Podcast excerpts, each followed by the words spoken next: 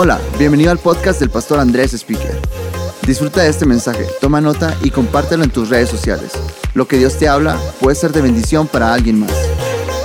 Vamos a dar una fuerte bienvenida a todos los campus Más Vida, a todas las personas que eh, nos están sintonizando en diferentes partes del mundo. Bienvenidos el día de hoy.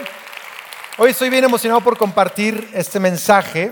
Decidí que las próximas semanas que me toque predicar en verano, voy a enseñar sobre pensamientos, eh, meditaciones que he publicado en mi red social de Twitter.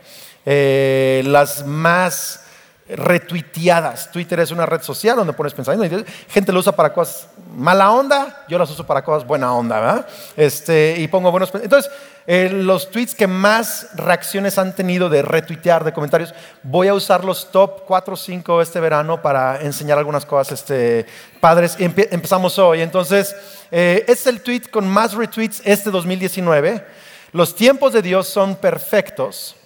Sé que es una frase trillada pero cuando lo experimentas es cuando disfrutas la realidad de esta verdad. Escuche, si algo no está sucediendo, quizá no es el tiempo. Créele a Dios por el qué, pero también por el cuándo. Créele a Dios por el qué, pero también por el cuándo. Quiero hablar de los tiempos de Dios, los tiempos perfectos de Dios. Y cómo es que tú y yo podemos entrar en los ritmos de Dios en nuestra vida. Porque hay cosas que Dios se tarda mucho tiempo para hacerlo bien rápido. Y, algunos no han sabido agarrar los tiempos de Dios en su vida y, y, viven bastante frustrados. Una persona que vivía frustrada era el profeta Habacuc. Habacuc vivió en un tiempo en Israel en donde el pueblo de Dios, Israel, a través del cual nosotros recibimos el Evangelio, nuestro Mesías, nuestro Señor Jesús, el mensaje de salvación, y ahora a través de Jesús todos los pueblos de la tierra tienen acceso a ser el pueblo de Dios por fe en Cristo Jesús, hasta en México. Pero antes Israel, solo Israel era el pueblo de Dios. Y el pueblo de Dios tenía, tuvo diferentes temporadas. Y a Habacuc le tocó ministrar, profetizar una temporada bien difícil en Israel.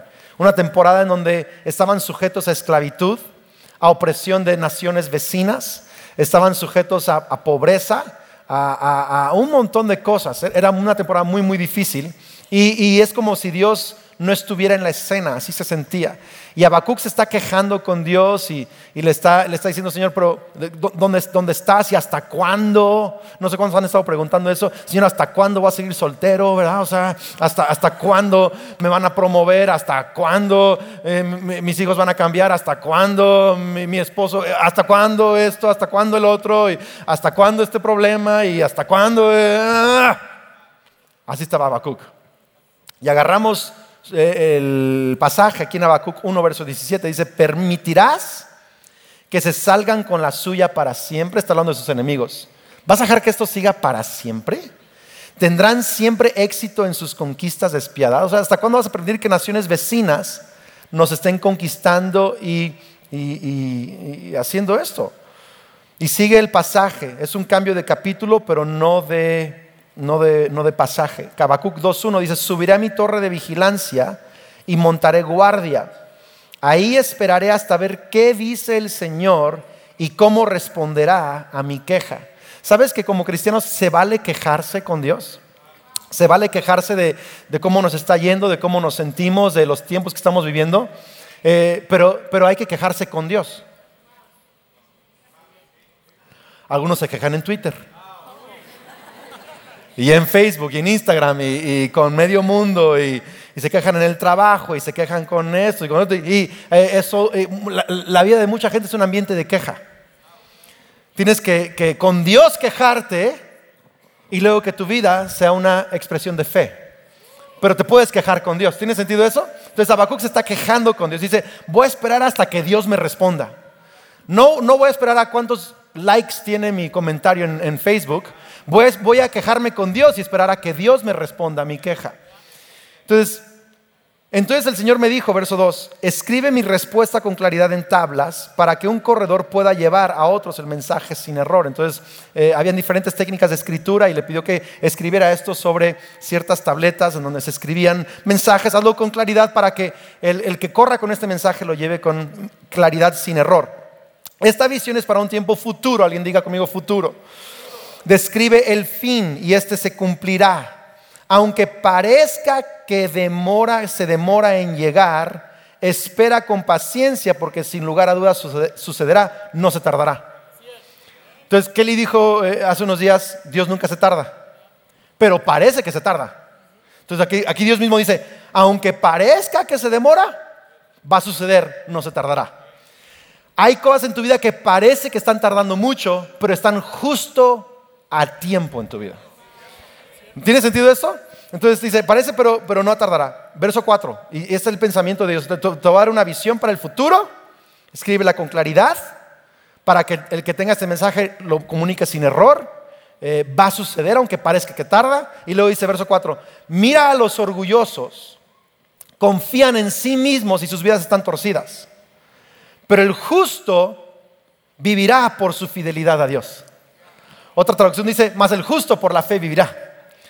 Pero la palabra fe aquí en hebreo, en este pasaje, está, eh, eh, se usa en el contexto de fidelidad. Entonces, a veces se, usa fe y fidelidad intercambiablemente, pero aquí, aquí el, sentir de este pasaje es fidelidad, es lo que significa la palabra. Entonces, más el justo por fidelidad a Dios vivirá, es lo que está diciendo, ¿sale?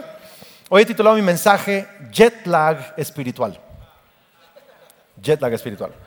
Voy a enseñarles una nueva palabra a algunos quizá. La palabra jet lag es una palabra en inglés que ya es de uso universal, lo puedes encontrar en diccionarios, y describe un trastorno eh, temporal de sueño eh, cuando viajas a un lugar que es una zona horaria de donde vives. Entonces, en, México, en Ciudad de México, Guadalajara, Morelia, estamos en el centro del país. Y el centro del país tiene la zona horaria del centro del país. ¿sí? Estamos alineados con Dallas, con Chicago en Estados Unidos y el centro eh, es una zona horaria. Viajas a Tijuana y está dos horas adelanta, o sea, más temprano. Eh, entonces aquí, si, aquí son eh, las 12 del día, en Tijuana son las 10 de la mañana. O sea, entonces, cuando viajas a Tijuana, no hay mucho jet lag porque son dos horas. Aunque algunos se siguen quejando del cambio de horario de verano y siguen jet lagueados del horario anterior. No me, no me acostumbro todavía. Entonces vas, a Tijuana y son dos, horas. No, hay problema. Pero si viajas a Europa o viajas a Australia o a China, 15 horas de diferencia. Entonces, en el centro de México es de día, pero en Australia ya es de noche. O cuando aquí es de noche, allá es de día. Entonces, jet lag es que llegas a una zona horaria diferente de donde vives, estás visitando, y entonces tu cuerpo siente que es de día, pero es de noche. Y estás despierto a las 4 de la mañana. O es, este, es de día allá y siente que es de noche y te estás durmiendo en el día. Entonces, me ha tocado literal llegar a las 7 de la mañana a Australia, a las 7 de la mañana llego y a las 10 de la mañana estoy en una conferencia y me estoy así ¿Por qué? Porque mi cuerpo siente que ya, ya toca dormir, ¿sí? Eso, eso es jet lag. Te afecta también tu incluso sistema digestivo, porque pues, no sabe tu estómago si es de día, si es de noche, cuando le toca. Algunos se sueltan, otros se tapan, es una cosa así. Y, literal andas, andas en el día así como que medio zombie, medio desubicado. E, e, eso, eso es jet lag.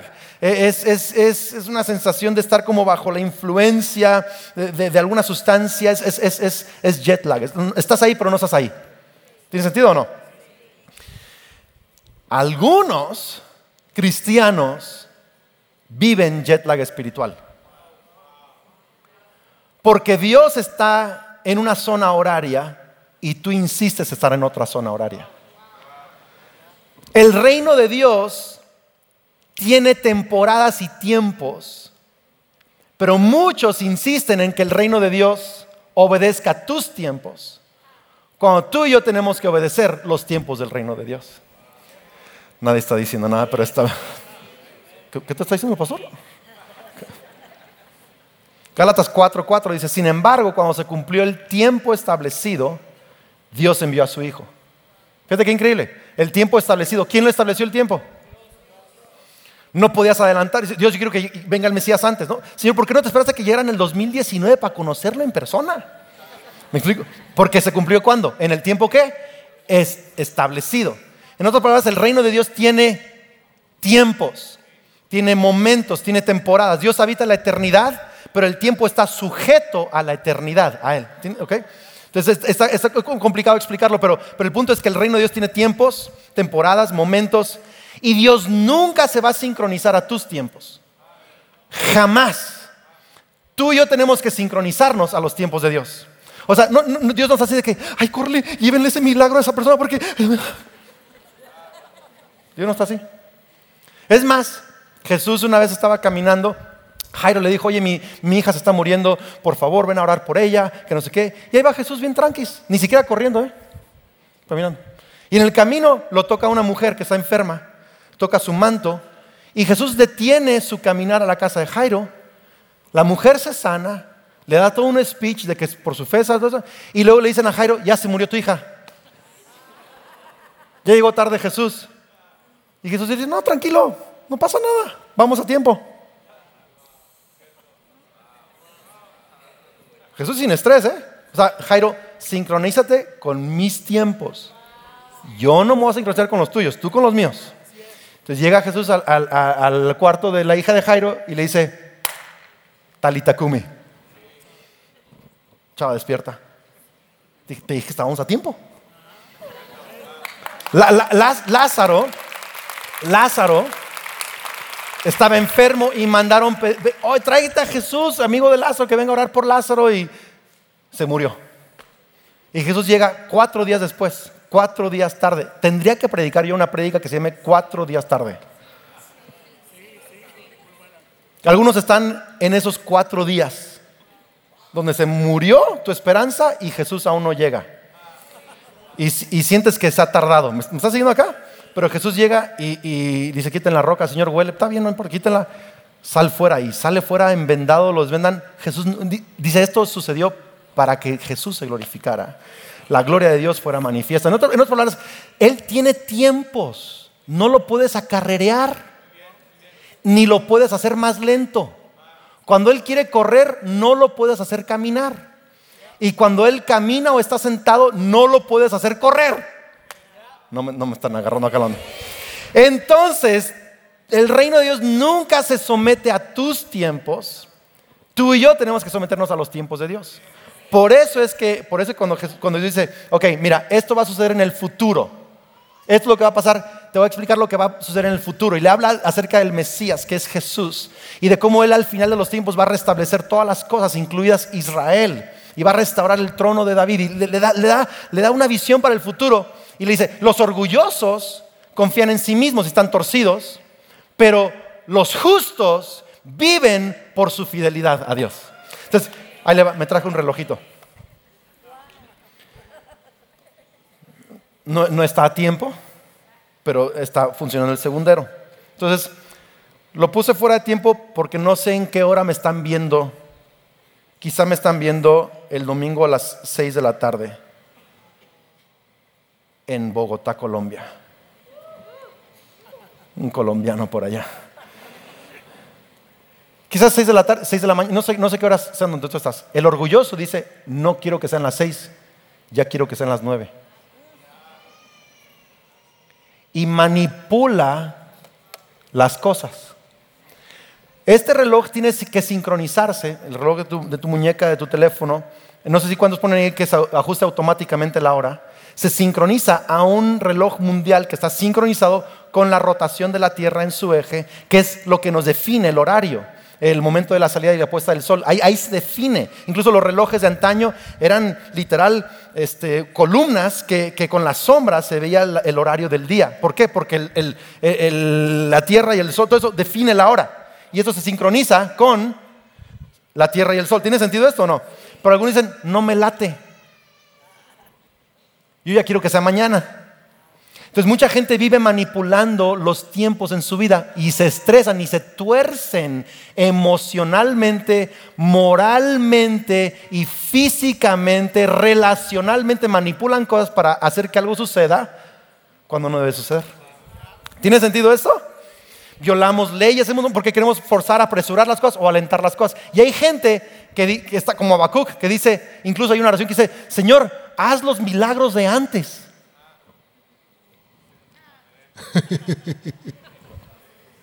o Señor, ya apúrale, que quiero que prosperes mi empresa. ¿Tiene sentido esto o no? Y ahí estamos, Dios dice, así viven los orgullosos, afanados y torcidas sus vidas. Pero el que entra a una relación con Dios por la fe en Jesús, los justos, se sincronizan con Dios por la fidelidad. La fidelidad sincroniza los ritmos de tu vida con los tiempos de Dios. Entonces es la clave que Dios le está dando a Habacuc de cómo dice Habacuc, yo tengo mejores cosas que hacer en el futuro, pero las voy a hacer a mi tiempo. Y a ti te toca sincronizarte con mis tiempos. Y entonces le da la visión del futuro y entonces y Habacuc está viendo las promesas del futuro. Y luego si sigues leyendo Habacuc, Habacuc da todo un, un recuento de la historia de los milagros de Dios en Israel. Dice, Señor, tú abriste el mar rojo y les diste de comer maná en el desierto y ahuyentaste a tus enemigos y da un recuento de, milagros. Y lo dice, y como Dios hizo eso en el pasado, lo que me está prometiendo para el futuro, en el presente lo voy a creer y descansar. ¿Tiene sentido eso? Entonces, entonces empieza a hacer todo esto Habacuc, que es increíble, porque tú tienes que entender que cuando Dios te ha prometido algo para tu futuro, la garantía de que Él va a cumplir eso en el futuro es lo que ya Dios hizo en el pasado.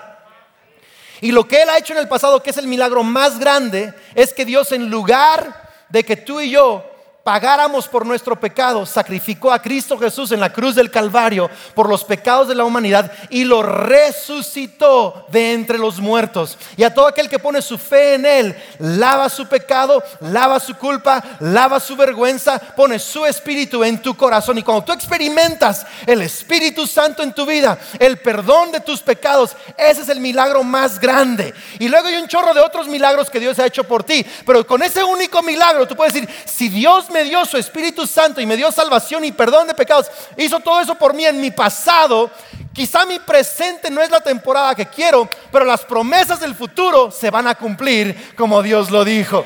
Y, tengo que dejar de querer vivir en los tiempos maravillosos del pasado o adelantar mi vida al futuro. Qué increíble que los de 15 años quieren tener 30 y los de 40 quieren tener 18. Me acuerdo cuando México era tan bonito. Regresarlo.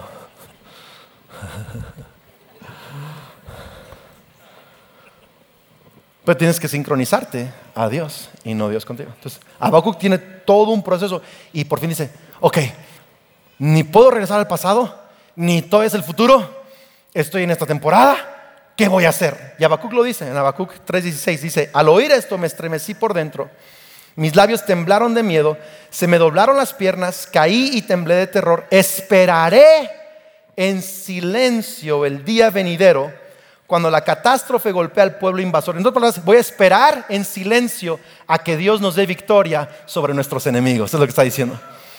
Verso 17, aunque las higueras no florezcan y no haya uvas en las vides, y sigue de mal en peor aunque se pierda la cosecha de oliva y los campos queden vacíos y no den fruto, aunque los rebaños mueran en los campos y los establos estén vacíos, o sea, no hay nada.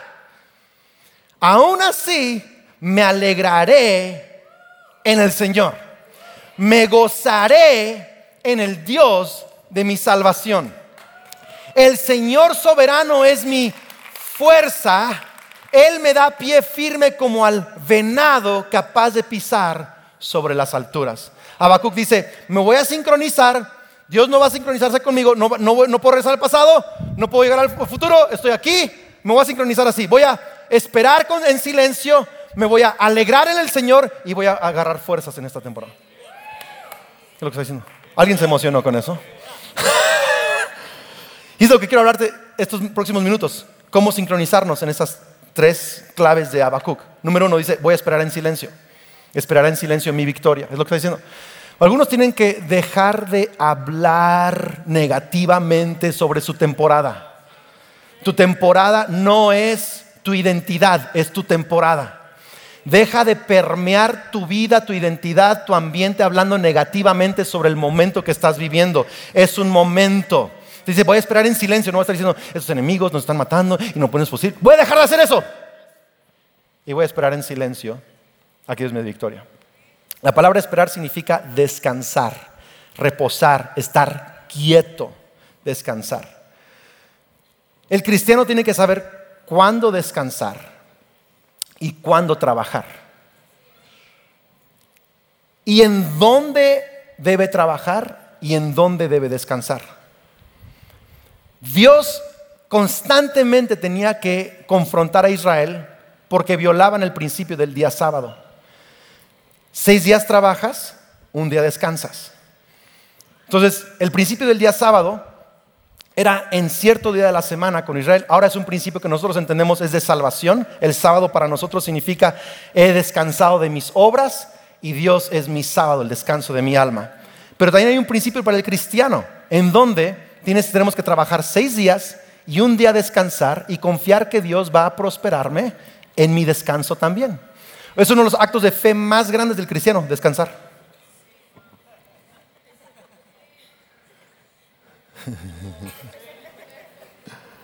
Pero algunos trabajan cuando deben descansar y le flojean cuando deben trabajar. Tan al revés, tan desincronizados. ¿Tiene sentido eso? Por ejemplo, Dios nos habló hace algunos años, a mi esposa y a mí, que plantemos, que establezcamos una iglesia más vida en cada estado de México. Hay 32 estados, tenemos 9 campus en 5 estados, nos faltan 27. Entonces, por un lado, tengo que trabajar, tengo que hacer mi parte. ¿Qué tengo que hacer? Tengo que comunicar la visión, tengo que orar, tengo que levantar líderes, tenemos que entrenar personas, tengo que predicar el Evangelio. Hay muchas cosas que tengo que trabajar, abrirnos espacio, eh, todo esto, preparar el terreno.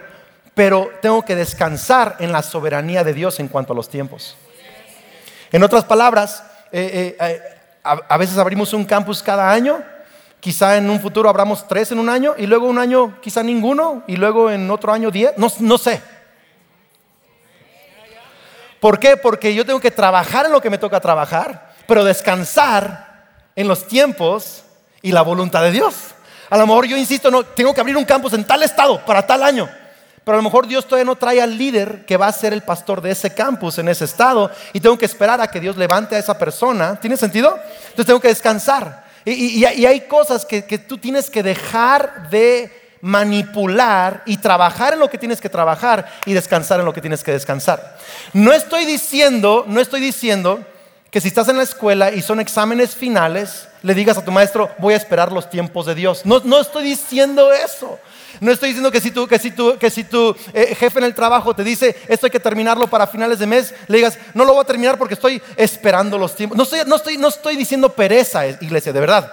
Estoy hablando de un descanso en tu alma sobre elementos que el ser humano no puede controlar. O sea, planea, organiza, calendariza, esfuérzate por lograr tiempos, pero al mismo tiempo déjalo en las manos de Dios. Descansa, duerme a gusto, deja que Él cambie las cosas, que Él mueva las cosas, que haga todo eso.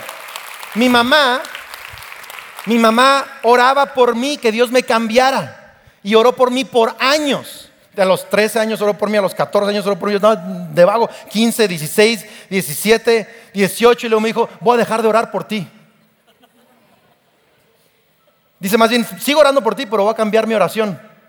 Le voy a decir a Dios que te quiebre las piernas, te meta a la cárcel, que haga lo que tenga que hacer, pero ya está en sus manos cuando te va a cambiar, pero te va a cambiar. Entonces mi mamá se dejó de estresar, siguió orando, pero ya no se estresó. Dijo, no, como quieras, donde quieras, como sea, está bien. Pero prefiero que mi hijo llegue al cielo lisiado que al infierno enterito. Entonces me lo cambias, ¿verdad? Es cuando, cuando tú quieres. Entonces se dejó estresar. El punto es este, que siguió orando, siguió trabajando, siguió dando un buen ejemplo, pero los tiempos están en manos de Dios. ¿Tiene sentido esto, iglesia? Entonces algunos tenemos que aprender a, trabajar en lo que tenemos que trabajar, a descansar en lo que tenemos que descansar. No sé para, para ti en tu vida qué significa eso, pero creo que Dios te puede ayudar a entender en dónde tienes que, ok, esto está en manos de Dios, está bien, no pasa, voy a descansar en eso, porque a veces Dios tarda mucho en hacer, en hacer algo. Mire, hace, hace 20 años yo tenía el deseo de producir canciones para jóvenes, música para jóvenes y un montón, y nunca lo pude lograr. He compuesto algunas canciones, hemos producido música para la iglesia, pero nunca para jóvenes. La semana pasada, mi hijo Jared eh, ha estado toda la semana con eh, algunos de aquí de, la iglesia y, un productor en Los Ángeles produciendo nuevos singles, música para Prisma, para los jóvenes en, en julio. Ya me mandó las canciones, están quedando increíbles, pero 20 años después de lo que yo quería que se lograra. Hay cosas en mi vida que están sucediendo 20 años. Kelly y yo cumplimos 20 años en agosto de casados y apenas algunas cosas que yo quería que Dios lograra hace 20 años, las está haciendo 20 años después. Y la verdad es que últimamente le he dicho, Dios, gracias que no lo hiciste en aquel entonces porque era bien sonso en aquel entonces y hubiera echado a perder mis oportunidades en aquel entonces. Gracias porque te esperaste hasta ahorita, tus tiempos son perfectos, nunca llegas tarde, enséñame a descansar más acerca de... Mire, cuando no es el tiempo de Dios, no puedes hacer que suceda, pero cuando el tiempo es el tiempo de Dios, no lo puedes parar. Algunos están empujando lo que no puedes mover y algunos quieren frenar lo que no puedes parar. Hay que sincronizarse. Número dos, dice, me alegraré y me gozaré en el Señor. la palabra alegrarse aquí dice, aunque no haya higos y uvas, yo, lo hubiera parado ahí, Abacuca ahí párale. No, no, no, no. Y aunque el campo no dé fruto, y aunque no haya olivo, y aunque los. Párale, y aunque no haya rebaños, y párale. aunque no haya eso, yo me voy a alegrar en el Señor y me voy a gozar en Él. La palabra alegrarse es literal brincar de alegría. El otro día le dije a Sofi, Sofi, te graduaste de segundo de primaria, te voy a ir a comprar un neonato. Los que tienen niñas saben qué son esas cosas. Y le dice así, ¡Ah! eso es. Hay una emoción interna. Alegre aquí significa hacer algo físico al respecto. y luego dice, y me gozaré, que es otra palabra. Gozaré significa dar vueltas de emoción. Así de, vamos a ir a ver Toy Story 4, mi papá lo prometió. Eso es. O también de emoción, de temor, de decir, ¿cómo lo voy a hacer para pagar las rentas? Eso, eso también es, esa palabra es igualita. Entonces, es, lo que está diciendo Habacuc.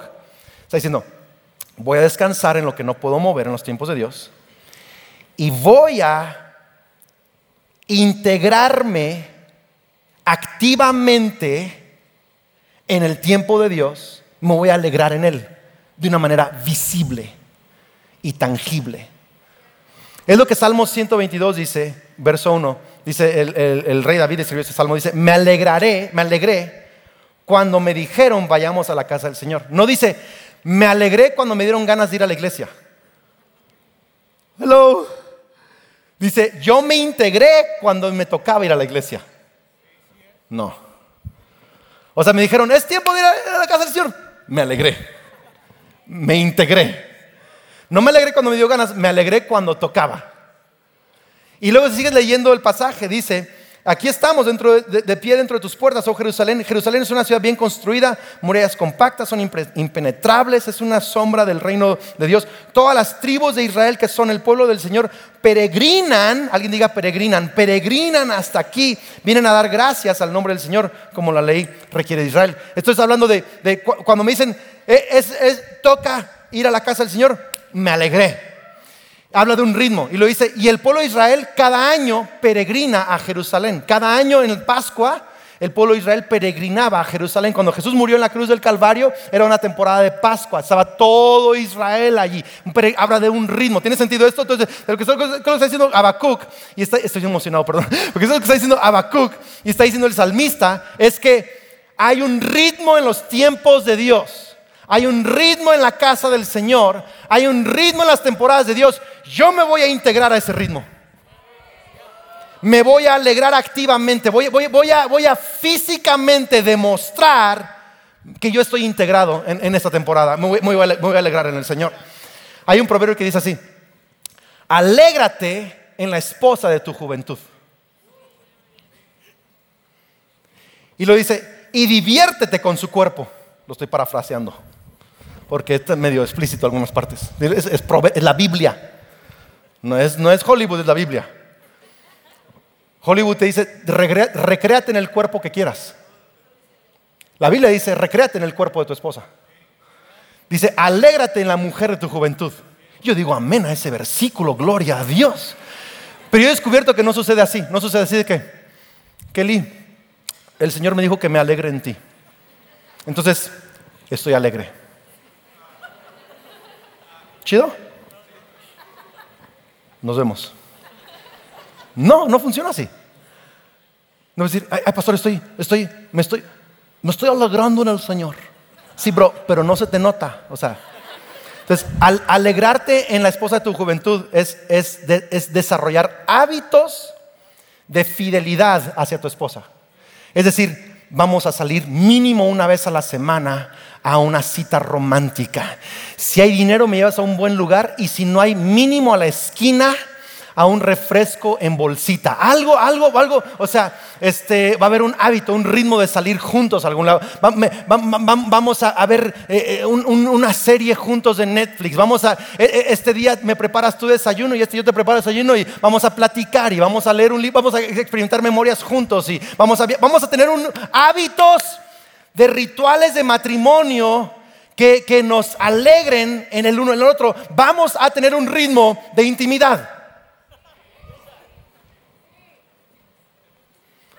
Nadie dijo amén a eso, pero esto. Les pregunto a algunas parejas, ¿cuándo es la última vez que hubo acción? Uh, ni me acuerdo.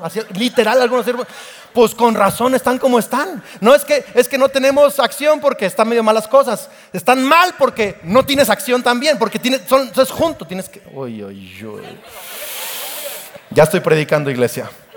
Entonces, algunos, algunos lo hacen así con Dios. Dicen, está, está bien mal mi vida, pero me alegro en el Señor.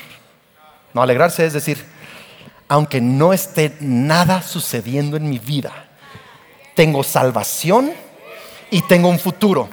Y yo voy a presentarme en la casa del Señor con alegría. Voy a levantar mis manos, voy a levantar mi voz, voy a darle a Dios mi mejor alabanza. Voy a, voy a, tener un hábito de fidelidad. Alegrarse en Dios es, es crear hábitos, practicar hábitos de fidelidad.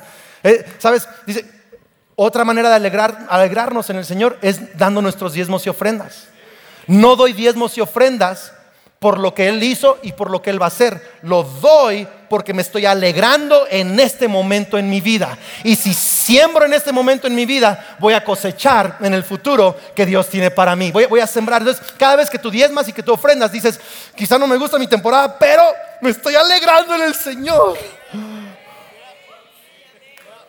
Cada vez que tú abres tu Biblia en la mañana o no sé qué hora, del día acostumbras leer tu Biblia y, no tienes ganas de leer porque sientes que Dios no está haciendo caso y no está escuchando, pero tú abres tu Biblia y dices, yo por la fe creo que Dios me oye y me habla y voy a abrir. El diablo dice, no, no, no abras tu Biblia, no te, la voy a abrir, no, no, la voy a abrir. Porque eso es alegrarme en el Señor.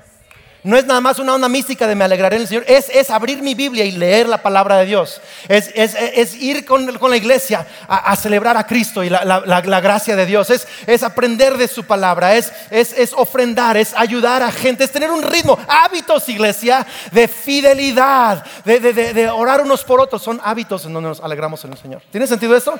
E, eso es alegrarse en el Señor. Me pregunto si habrá alguien acá que necesita sincronizarse a los tiempos de Dios alegrarse en Dios. Uf, yo también. ¿Soy el único? Andrés, pero no hay nada en, los establos, yo sé.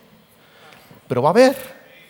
Pero es que hubo, Andrés. Sí, pero va a haber. Pero ahorita no hay. ¿Qué hago? Alégrate. ¿Cómo le hago? Pues, sé fiel a Dios.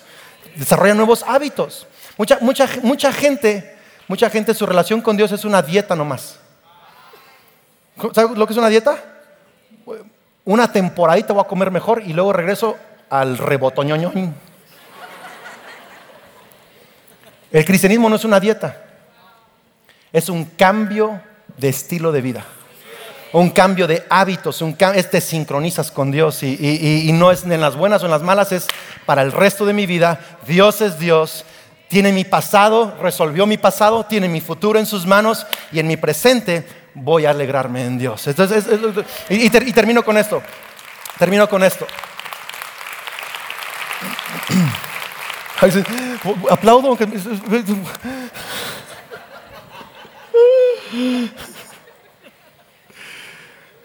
Estoy aplaudiendo a no estar bien ahorita, está bien. Pero yo quiero estar enojado, pero estoy... Número tres dice, Dios me va a dar fuerza y me hará pisar sobre las alturas como los venados. Estaba leyendo este pasaje y me acordé de un documental que vi hace unos meses de unos animales que parecen venados, pero se llaman cabras monteses. Y están en la región del Medio Oriente. Entonces, Habacuc, el pueblo de Israel, estaba en, e, esa región. Algunos estaban dispersados viviendo en Babilonia, en diferentes naciones. Y, y, y Habacuc podía ver desde su ciudad a estos animales. Y quiero que veas cómo llegan a trepar, hasta dónde pueden subir. Fíjate en eso. Ve sobre qué están parados. Están en la punta así, en una roca, hasta arriba. Hasta allá llegan. ¿Quieres ver qué tipo de roca escalan y por dónde pisan para llegar allá? Chécate esto. La ladera de la montaña, ahí está. Literal el documental hablaba de que hay espacios de un centímetro o menos de un centímetro y sus pies tienen unos elementos, las patas, que permiten adherirse al lado de la montaña.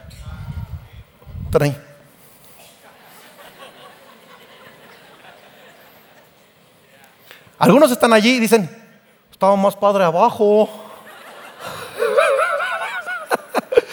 Pero abajo hay depredadores que se comen a estos animales. Y ellos suben a la ladera. El enemigo te agarra cuando estás cómodo.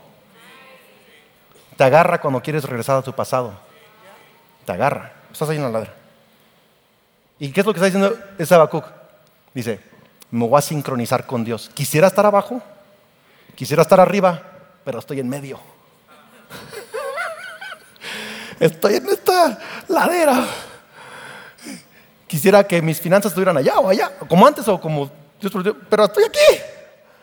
Quisiera que mi familia estuviera como estaba antes o como Dios me ha prometido, pero estoy aquí. ¿Alguien se siente así un poquito en alguna área de su vida? Quiero que, si mi empresa estuviera como hace dos años o si estuviera como Dios me lo prometió, pero estoy aquí. Dice Habacuc, Dios me va a dar fuerza. Voy a seguir escalando esta montaña y voy a llegar a alturas donde mis enemigos no pueden llegar. Y voy a llegar a nuevos niveles en Dios. Voy a sincronizarme, voy a seguir dando pasos, voy a esperar en Dios, voy a ser fiel a Dios y voy a agarrar nuevas destrezas en esta montaña, porque cuando llegue a la cima de esta montaña, voy a escalar una nueva montaña y un nuevo nivel en Dios. Y las fuerzas que adquirí en esta me van a servir para escalar la próxima, que va a ser más difícil, pero más alta también. ¿Estamos acá?